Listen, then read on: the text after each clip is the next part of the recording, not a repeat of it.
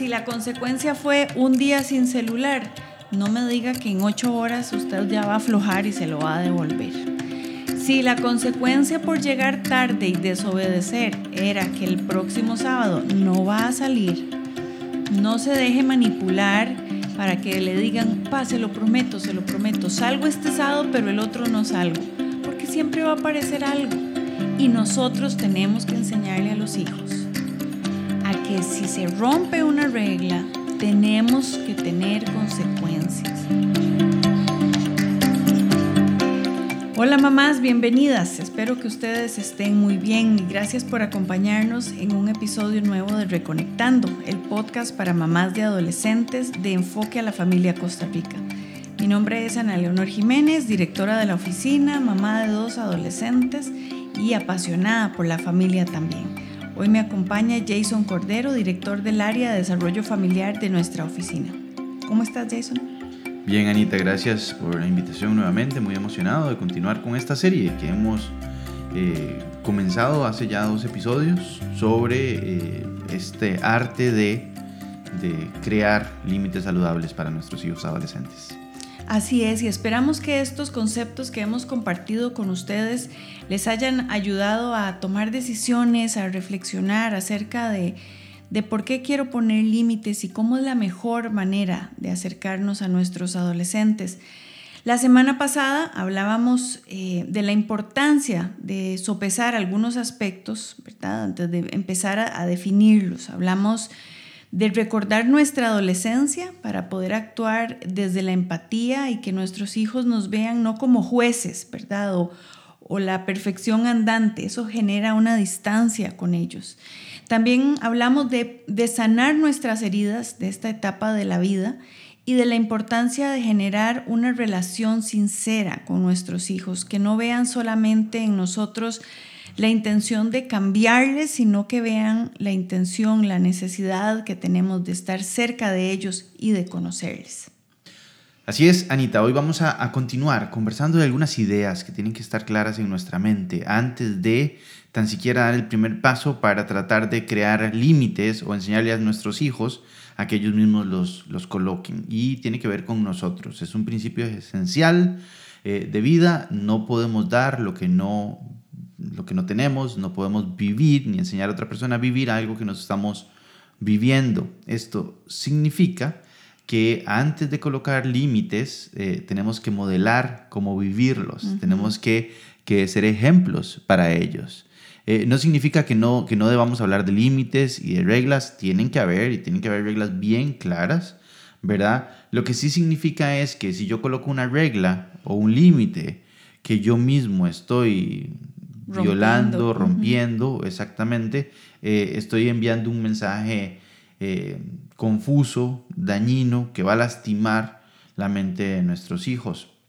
Necesitamos que ellos vean que nosotros también eh, tenemos límites y que también asumimos las consecuencias de nuestros actos, ¿verdad? Esto les va a modelar a ellos que, mira, sí, las reglas existen para todos, no solamente para, para nosotros, víctimas adolescentes de, de, la autoridad de nuestros papás, sino que, que los límites y las reglas son un común denominador de la vida en sociedad, ¿verdad? Y esto cuando, cuando nosotros lo vivimos y ellos lo ven aplicado a nosotros, que, que, que vivimos reglas, que tenemos límites, pues esto les ayuda a ellos también a ser responsables y a generar autocontrol eh, respecto a su vida y a perfilar inclusive cómo van a ser ellos cuando sean adultos. Es correcto. Eh, quiero recordarles que estamos basando esta serie de los límites con los adolescentes en un libro del autor John Townsend que se llama Límites con los adolescentes. Y él nos recuerda o nos propone que para para poder abordar este tema de forma exitosa, nosotros como mamás y papás debemos desarrollar cuatro capacidades que nos van a ayudar a que los límites que pongamos sean límites saludables, ¿verdad? Y el primero de ellos es la definición. Es decir, es esa capacidad que tenemos que desarrollar de saber quién soy yo, qué es lo que quiero, qué es lo que valoro qué cosas son importantes en la vida mía, en la vida de nuestra familia, de modo tal que con base en esto vayamos a desarrollar las reglas, es decir, qué cosas, qué valores son importantes para mí. Por ejemplo, el respeto en medio de la familia, la tolerancia de las diferencias de los miembros de la familia, la solidaridad, nos ayudamos entre todos, eh, los buenos modales, por ejemplo, son cosas que yo valoro y son cosas que yo quiero eh, sembrar en mi adolescente, fomentarlas. Entonces voy a, basar em, las, las normas de convivencia, las reglas y los límites en estos valores. Si hay cosas que yo no quiero que se vean en mi familia como el irrespeto en, las relaciones entre nosotros, la mentira, la falta de humildad, la, deshonestidad, eh, son cosas que yo voy a valorar. Entonces, no se trata de poner reglas al tarantantán, no se trata de copiar los valores, las reglas de otras familias, de otras personas, sino que las voy a basar de acuerdo a los valores que hemos decidido vivir como familia, ¿verdad? Él dice en el libro, la naturaleza de la adolescencia consiste en hacer presión contra la definición de los padres, porque los adolescentes están intentando definirse. Los padres que se definen por lo que sus hijos adolescentes quieren no les están ayudando en nada. Es decir, si usted es como un barco que va con las olas de que mi hijo quiere hoy esto, se lo permito, pero mañana quiere lo otro, se lo voy a permitir no le está ayudando a usted a formar carácter, no le está ayudando a definir los valores que van a regir en su vida. Recordemos que este es un tiempo en que estamos ayudando a nuestros adolescentes a perfilarse como adultos. No es simplemente un tiempo de chineo y alcahueteo. Les estamos ayudando a que ellos definan quiénes van a ser cuando sean adultos. Así es que esta primera capacidad es importantísima, definir qué quiero y qué no quiero. La segunda capacidad que debemos desarrollar es la de el sentido de individualidad. Quiere decir que hay que eh, experimentar sentimientos y percepciones de manera diferente a lo que perciben nuestros hijos. Tenemos que mantenernos objetivos, o sea, Hace unos días, cuando empezaron las clases, mi hija llegó a contarme que no estaba en el grupo donde estaban sus amigas más cercanas. Y esto era una tragedia. Ella quería estar en el otro grupo con la compañera, que iba a estar sola. Era terrible. Entonces em, intentó cambiarse de grupo. Si yo le doy eh, cuerda a este asunto y le digo, ay, sí, pobrecita mi chiquita, que va a estar sin su compañera con la que se lleva tan bien, eh, me puedo enrolar en ese, en ese sentimiento y, pierdo la objetividad. Y lo que le dije fue, amor, pues por alguna razón se dividen así los grupos y tendrá su ciencia, tendrá su objetivo, anda, tener paz, eh, disfrutarlo, encontrar las cosas buenas que puede haber ahí, ¿verdad? Otro ejemplo es cuando eh, su hijo o su hija terminan con el novio o la novia, ¿verdad? Y, es la peor sensación, se, acaba el mundo, nunca va a encontrar a alguien que los quiera igual o a alguien semejante. Eh, no podemos sentarnos simplemente a llorar y decirle que sí, que fue lo peor que le pudo pasar. Podemos validar su sentimiento de sí, mi amor, sé que estás pasando por un momento difícil, eh, comámonos este lado juntas, pero eh, tenemos que enseñarles que es una etapa, que vienen cosas nuevas, que vienen cosas buenas.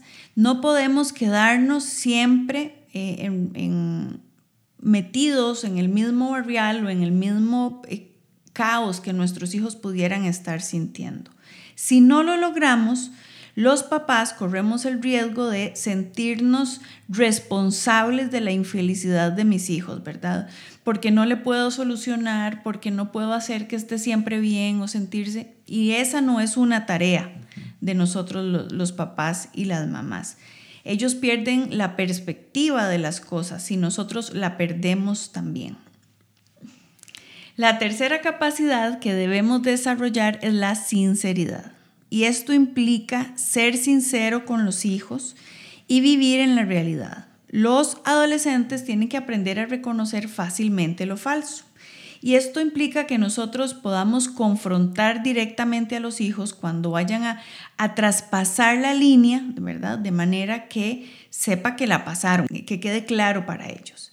Significa que no se puede decir que algo está bien cuando usted sabe que está mal, ¿verdad? Porque así vamos a tener, ayudar a los hijos a tener conciencia de la vulnerabilidad y de los problemas para que no se seguen. Es decir, eh, cuando se hace una, una, broma pasada de tono a los amigos o a los compañeros, podemos llamarlos aparte y decirles, amor, me parece que eso que hiciste no es correcto, ¿qué pensás? Y ayudarles a darse cuenta de sus errores.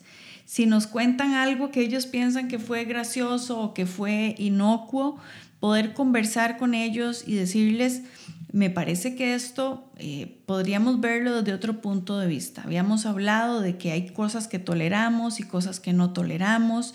En fin, es enseñarles a darse cuenta cuando se está cometiendo una infracción. No podemos ser los papás alcahuetas. No podemos ser los papás de que, pobrecito mi chiquito, es que eh, los maestros no lo quieren, por eso lo están acusando de algo que él no hizo.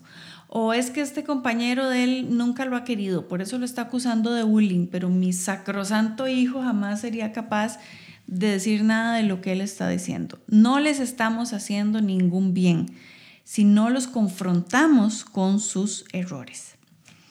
Y la cuarta capacidad es la persistencia. Esto es importantísimo porque los adolescentes saben presionarnos, ¿verdad? Hasta lograr que cedamos, que se nos olviden eh, las consecuencias o que pospongamos eh, las consecuencias mismas de algo, de una transgresión que ellos cometieron. Los papás y las mamás persistentes sabemos mantenernos en el no, sabemos mantener las reglas y no ceder ante la manipulación que los hijos puedan querer hacer sobre nosotros. Así es que respire, mantenga la calma, ora, ore y manténgase firme. ¿Por qué? Porque los adolescentes van a decir, pa, pero es que, es que ocupo el celular para un mensajito, cuando ya usted le dijo, a ver, usted sabe que rompió las reglas y dijimos que la consecuencia es que me entregue el celular. Pa, es que viera que tengo que entregar una tarea y la información está en el celular es que tengo que avisarle a los compañeros que no voy a poder. No, a ver, dijimos que la consecuencia es ya y punto. O si la consecuencia fue un día sin celular, no me diga que en ocho horas usted ya va a aflojar y se lo va a devolver. Si la consecuencia por llegar tarde y desobedecer era que el próximo sábado no va a salir, no se deje manipular para que le digan, pa, se lo prometo, se lo prometo, salgo este sábado, pero el otro no salgo, porque siempre va a aparecer algo. Y nosotros tenemos que enseñarle a los hijos a que si se rompe una regla, tenemos que tener consecuencias, porque así es la vida, así es la vida, así es que tenemos que enseñarles. Sea persistente, no se deje manipular. Yo sé que a veces es cansado, incluso para nosotros lo más fácil es ceder por las circunstancias que vivimos. Requiere un poquito de sacrificio, pero la lección que estamos enseñándoles es súper valiosa. Sí, Anita, es importantísimo. Eh, me quedo con, el último concepto que es perseverar, ¿verdad? La persistencia. Eh, no es fácil, eh, ser papá, ser mamá es un arte y todos estamos en aprendizaje. Por eso es que el autor nos aconseja, aún antes de intentar reconectar con mi hijo adolescente, conectarme con otros papás. Y estas mamás o papás con los que nos conectamos tienen que tener algunas características. Por ejemplo, idealmente, las mamás de los amigos de nuestros adolescentes, ¿verdad? ¿Para qué? Para recobrar la energía juntos, hacer sinergia, apoyarnos en esta tarea de, de, criar adolescentes, ¿verdad? Y, y, para poder conversar con alguien que entiende por lo que estamos pasando, ¿verdad? Que nos apoyamos juntos. Es como hacer un pequeño grupo de apoyo informal entre mamás, eh, no para comernos a nuestros hijos y tiene que ser eso sí, sí eh, este, confidencial, ¿verdad? De tal forma que no vaya a ser que que, que, una mamá le cuenta a su hijo lo que yo estoy contando de mi hijo y después el hijo de ella viene a discutir con mi hijo y, y, quedan avergonzados. No, no, es mamás, sí, de, de, de, los amigos de mis hijos, pero con quien puedo tener un espacio de conversación seguro, ¿verdad? Emocionalmente seguro, donde yo sé que, que hay algún nivel de confidencialidad. No es no es igual que una terapia, no es igual que una consejería, pero sí donde hay alguna confianza para hablar de lo que yo estoy viviendo como mamá. Y es muy importante esto, más que hablar de mis hijos, es hablar de mi experiencia de crianza, que es muy diferente. Exactamente. Además, tienen que ser eh, otras mamás que, que nos brinden gracia. Es decir, que no se van a escandalizar ni nos van a juzgar por lo que nosotros decimos, hacemos o preguntamos, ¿verdad? Eh, es decir, que yo pueda preguntar abiertamente, no sé cómo hablar con mi hijo de tal tema y que no me vayan a decir como que no he hablado de eso, sino que más bien me diga, no hay problema, todas estamos para aprender esto y caminamos juntas.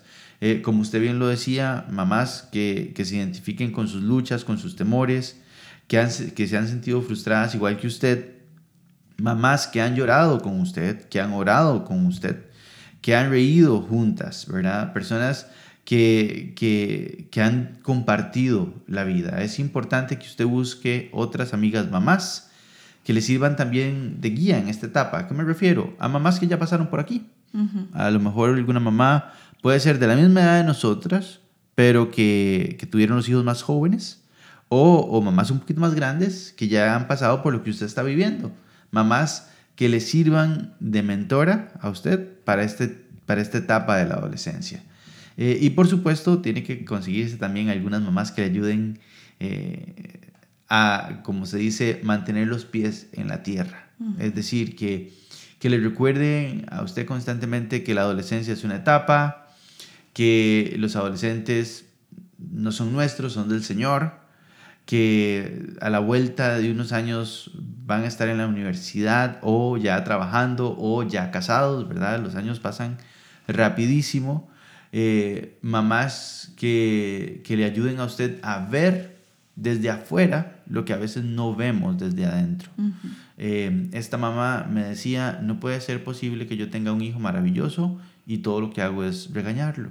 Todas las demás personas lo piropean y yo lo que hago es regañarlo. Bueno, necesitamos mamás que nos ayuden a decir, mira, te estás pasando, mm. estás sobreactuando, estás dramatizando muchísimo. ¿Qué estamos diciendo? Es que eh, para lograr generar estas tareas de definición, de sentido de individualidad, de sinceridad y persistencia, no necesariamente tengo que hacerlo solo. Puedo buscar ayuda iniciando con personas de confianza que me entienden y que están viviendo algo parecido a lo que yo estoy viviendo. Jason, esto es importantísimo porque como mamás y papás necesitamos tener las baterías recargadas, ¿verdad? Tenemos que estar emocionalmente bien para que cuando abordemos a nuestros hijos podamos dar de lo bueno que nosotros tenemos y no podemos eh, depender de que mi hijo esté bien para estar bien yo, todo lo contrario. Si yo estoy bien, mi hijo va a estar bien también. Me encanta eh, todos estos consejos, Jason, que, has dado, que son muy prácticos y probablemente muchas de, ustedes, al igual que yo, ya los hemos practicado algunos, ¿verdad? Hemos eh, conversado más de una vez con nuestras amigas cercanas acerca de, este reto tan hermoso que es la crianza de los adolescentes. Y yo quisiera eh, reforzar uno que decías y es que nosotros somos ayudantes de Dios en este asunto de la crianza de los hijos. Tenemos que volver nuestros ojos a Él, que, es el hacedor de todas las cosas, porque el Señor los creó con propósito y los conoce mejor que nadie. Eh, él es quien mejor puede guiarnos en nuestra tarea de llevarlos a Él y de ayudarles a encontrar el propósito que ellos tienen en esta vida. Él conoce el carácter de nuestros hijos, sus necesidades y nadie mejor que Él para, para guiarnos. Jason, en el próximo episodio vamos a estar hablando de los límites con nuestros hijos propiamente, cómo establecerlos. Así es que yo quiero invitar a todas las mamás que nos escuchan a que no se pierdan este próximo episodio y que mientras tanto nos compartan su opinión acerca de lo que hemos estado compartiendo en, estos días atrás. Mamá, recuerde que usted puede comunicarse con nosotros a través del link que está en la portada de este episodio y también a través de nuestro WhatsApp 506-8892-9211. Y vamos a estar en comunicación con ustedes. Les esperamos la próxima semana.